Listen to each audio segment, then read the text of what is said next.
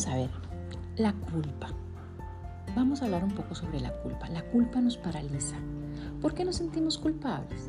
Bueno, en primera, porque a lo mejor sentimos que no hicimos algo o hicimos algo diferente a lo que creemos que deberíamos haber hecho. O porque a lo mejor creemos que debimos estar en algún lugar donde no estuvimos. O quizás por haberle dicho a alguien que sí, cuando ahora pensamos que debimos haberle dicho que no. Todos estos hubiera y tal vez están muy relacionados con la dificultad de conectarnos con el presente, con estar pensando en lo que no hice ayer o lo que hice ayer o pensando en que no podré hacer esto o lo otro después. Y todos estos pensamientos son tan molestos porque nos dan vuelta en la cabeza una y otra vez. Entonces, todo esto está muy alineado con, estar pegado al pasado, con el remordimiento de que pudimos haber hecho las cosas de forma diferente, o estar pegado en el futuro diciéndonos que no vamos a poder, que no va a salir bien. Entonces es como si tuviéramos la sensación de que debemos ser perfectos. Y es que podemos ser perfectos. ¿A quién le queremos demostrar que somos perfectos? Y es que además de repente si estamos teniendo momentos de disfrute, nos estamos comiendo un helado, alguien nos dijo que nos quería, nos, nos sentimos felices, simplemente estamos bien, automáticamente aparece la culpa y nos dice, no, usted no merece estar bien, usted debería estar haciendo otra cosa. Entonces, además de ser muy molesta la culpa, porque nos genera una serie de pensamientos negativos, nos incomoda la mente, no nos deja disfrutar del presente, hay algo terrible que nos genera la culpa.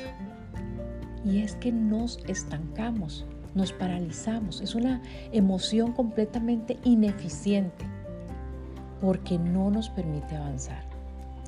Y es que cuando cometemos errores o creemos haber cometido un error en nuestra vida, porque la verdad nos equivocamos a cada rato, yo no sé ustedes, pero yo tengo muchas equivocaciones. Y yo prefiero personalmente equivocarme a no intentarlo. Pero bueno, cuando nos equivocamos, uno tiene dos opciones. Pedirle disculpas a las otras personas o al otro si fue que nos equivocamos con otra persona o darnos nuestras disculpas si fue que nos fallamos a nosotros mismos. Y como el perdón es un regalo que uno se hace a uno mismo, el tema debería quedar ahí. ¿Por qué? Porque debemos asumir la imperfección. Somos imperfectos, nos vamos a equivocar y muchas veces y por lo tanto si uno tiende a quedarse en la culpa, tiende a quedarse estancado, paralizado. Ahora no se trata que voy a ir por el mundo cometiendo errores de forma consciente y simplemente pidiendo disculpas. No, no se trata de eso. Se trata, y más adelante lo vamos a mencionar, de que definitivamente hicimos lo mejor posible en cualquiera de las cosas, situaciones, momentos en los que nos estemos sintiendo culpables. Porque es que además, ¿saben qué hay detrás de las culpas? Detrás de la culpa hay una gran cantidad de miedos terribles, miedo a la no aprobación, miedo a la falta de amor, miedo a la sanción, miedo al castigo, miedo a estar solos. Hay todo un tema, incluso con la parte espiritual, con el modelo de perfección de lo que está bien y lo que está mal, de lo que es pecado, de lo que no es pecado, de lo que es correcto, de lo que no es correcto. Entonces, cuando nos encajonamos en alguna de estas creencias y nos equivocamos, aparece la culpa de forma natural. ¿Y para qué me sirve sentirme culpable? ¿Cuál es la función de ese sentimiento? Ya dijimos, ninguna. Nos paraliza, solo no nos va a dejar avanzar. Eso es todo. La culpa se basa mucho en el deber ser y muy poco en el ser. Muy marcado el yo debo más que el yo quiero o yo puedo. Si hay algo que he aprendido en esta vida es que uno hace lo que puede buscando generar el máximo esfuerzo en ese rango. Si usted hizo lo que pudo con lo que tenía y el resultado no fue lo esperado, bueno, no siempre el esfuerzo va de la mano con los buenos resultados. Si hubo un gesto de bondad en hacer las cosas lo mejor posible, entonces no deberíamos estar en el nivel de la culpa. Esa culpa, ese sentimiento no está teniendo sentido.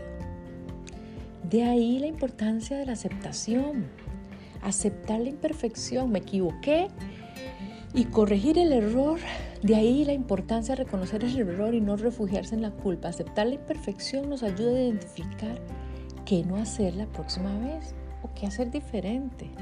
No sé, voy a volver a empezar, tengo una nueva oportunidad, intento vivir la situación de la forma más sanadora posible y que de alguna manera implique esa reparación. Cuando uno empieza a reparar los daños hechos, va comprendiendo que esa equivocación, que eso a lo que llamábamos error, es un gran aprendizaje que nos acompañará por el resto de la vida como una vivencia de la que deberíamos aprender. La culpa no solo nos paraliza, nos quita oportunidades de corregir, hay que aprender a vivir con los errores, así como aprendemos a vivir con algunos dolores y estar ahí no para estancarnos, no para paralizarnos. Esos dolores, esas, e, esos errores, esas situaciones están ahí para que aprendamos. No para darnos la sensación de que somos unos miserables, que mucho lo que la culpa produce es esa sensación de victimización, una sensación de soy yo lo peor de este mundo y esa es una de las peores insanas sentencias a las que podemos llegar. Porque la verdad no debemos culparnos por situaciones donde buscamos la forma de hacerlo de la mejor manera. Además debemos amar nuestras oscuridades y también nuestras luces, en nuestros laberintos. Debemos aceptar que cometemos errores y hacernos esos cuestionarios que a veces nos hacemos larguísimos de, de qué fue lo que falló, qué fue lo que no estuvo bien, es saludable. Pero lo más importante es cómo avanzamos. ¿Cuál va a ser el siguiente paso? Después de responder todas esas preguntas, nos vamos a quedar ahí pegados en, yo soy lo peor porque no lo hice, porque no lo pregunté, porque no fui, porque dije sí.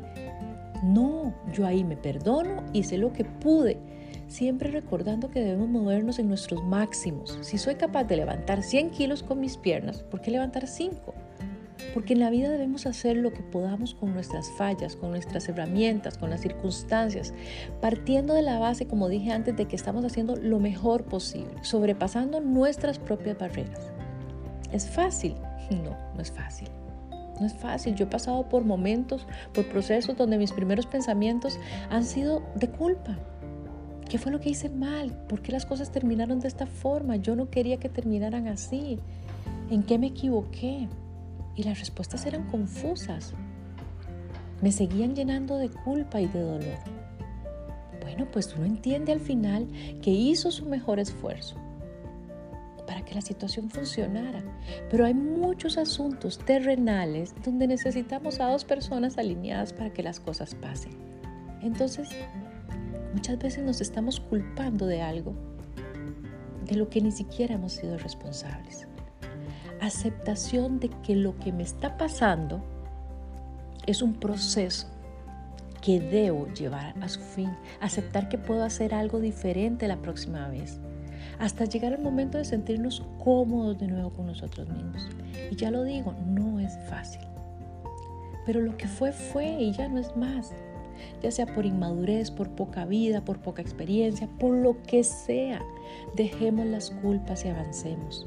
No pretendamos estar en dos lugares al mismo tiempo. Algunas veces nuestro cuerpo está en un lugar y nuestra cabeza está en otro lugar. Busquemos la manera de estar presente en cada actividad que hagamos y sin culpas. Culturalmente hemos sido tan severos con nosotros mismos. Es una autoexigencia desmedida que nos ha producido mucho daño, neurosis, enfermedades, depresiones, angustias, conflictos, dolores estomacales, problemas de sueño. Porque estamos ahí con la sensación de falta, con esa sensación de que falta algo, en lugar de estar con la sensación de abundancia. Yo creo que hay una palabra que mencioné antes que es clave para disminuir la culpa y es la aceptación. Y esa aceptación pasa por uno también. Hay que aceptarse con todas nuestras fortalezas y oportunidades, aceptando lo que podemos dar de acuerdo a las circunstancias, al momento. No siempre se puede dar lo mismo.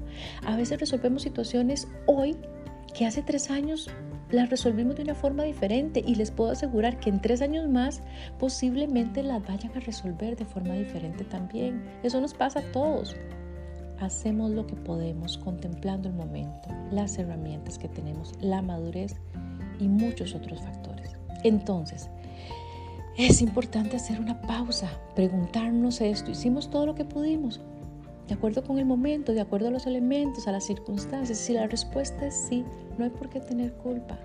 Hay que agradecer la experiencia y el aprendizaje. Que la culpa no nos impida avanzar que la situación nos permita reparar, aprender y seguir. A lo mejor ayudando a otros a que no cometan el mismo error, esa culpa también se puede sanar. Y así como necesitamos un segundo de coraje para tomar decisiones, tengamos otro segundo de coraje para eliminar las culpas que tanto daño nos hacen. El gran descanso es estar libre de culpa. No nos acostumbremos a vivir con culpas. Hasta un nuevo encuentro.